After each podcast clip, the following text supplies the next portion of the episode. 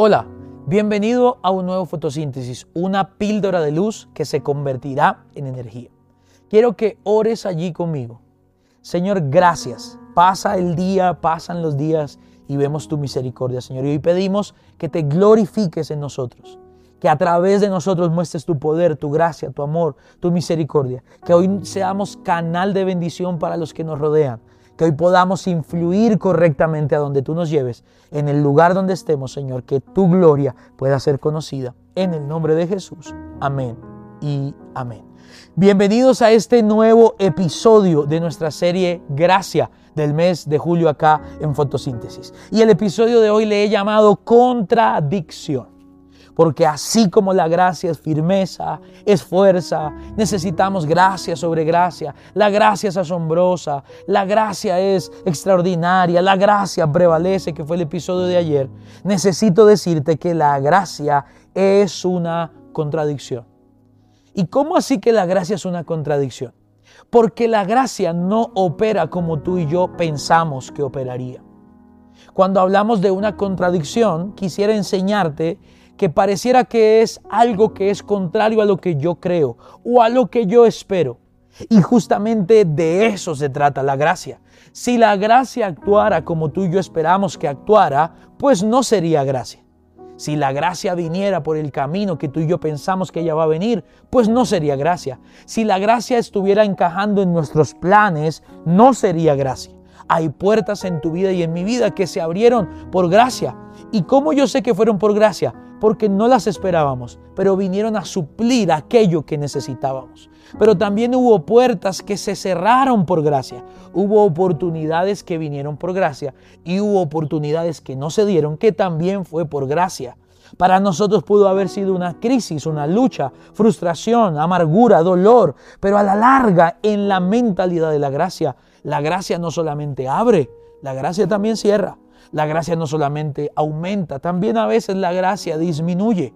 Pero si entendemos que es por gracia, siempre vendrá a suplir una necesidad que tú y yo tenemos. Para entender esto, quiero que veas conmigo Primera de Pedro 5:10. Dice, y esto va a ser bien contradictorio.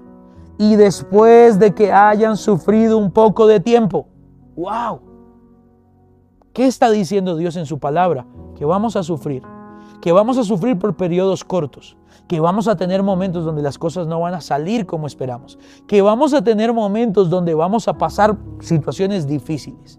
Pero mira lo que dice, el sufrimiento va conectado a algo, dice, el Dios de toda gracia, que los llamó a su gloria eterna en Cristo, Él mismo los perfeccionará, afirmará, fortalecerá y establecerá. Entonces en una misma línea encontramos una aflicción y gracia, un sufrimiento y gracia. Y esto parece contradictorio. ¿Por qué? Porque la gente a veces piensa que gracia es ausencia de sufrimiento. Que gracia es que la gente que está llena de gracia no tiene problemas. Que la gente que está llena de gracia no tiene dificultades. Que la gente que tiene la gracia de Dios actuando no tiene situaciones difíciles. Pero al contrario, contradictoriamente, Pedro nos dice, van a sufrir, pero van a experimentar al Dios de toda gracia. Van a pasar un momento difícil, pero van a experimentar al Dios de toda gracia. Déjame mostrártelo con un ejemplo. podemos tener un viaje mañana. Nos vamos a ir de viaje. Y con tu familia y tú y yo y los que vamos a ir de viaje en el bus, en el carro, oramos. Y le pedimos al Señor que nos bendiga en el viaje, que guarde nuestro viaje, que su gracia se manifieste en el viaje. Y oramos, amén nos vamos en el bus, nos vamos en el carro y arrancamos. Y a mitad del viaje al carro se le estalla una llanta. Eh, eh, el carro se le acaba el agua. El carro tiene una falla eléctrica y empieza a fallar en la carretera. Entonces nos bajamos preocupados, confrontados porque ¿por qué si oramos nos pasa esto? Pero resulta que estando ahí en la mitad de la carretera, viene alguien en un carro, se acerca a ofrecernos su ayuda y resulta que la persona es experta en carros y cuando se acerca dice, ah, bueno, yo, yo, yo puedo ir y llevarles el carro, yo puedo jalar el carro hasta la ciudad más cercana, o en el carro él traía lo que necesitábamos, o esa persona sabe dónde está el problema y nos arregla el carro. Entonces mira cómo la gracia es contradictoria. Oramos por gracia, La gracia no evitó que el carro se, se dañara, pero la gracia sí trajo la persona correcta para sacarnos de esa dificultad. No sé si me entiendes lo que te estoy diciendo. No camines creyendo que la gracia te librará de las circunstancias, pero camina creyendo que la gracia se manifestará en medio de las situaciones difíciles. Por eso vamos a ver que Dios en su gracia nunca nos dejará, aunque estemos pasando situaciones difíciles, vamos a experimentar al Dios de toda gracia. Esta fue la píldora de luz del día de hoy. Nos vemos mañana en un nuevo fotosíntesis.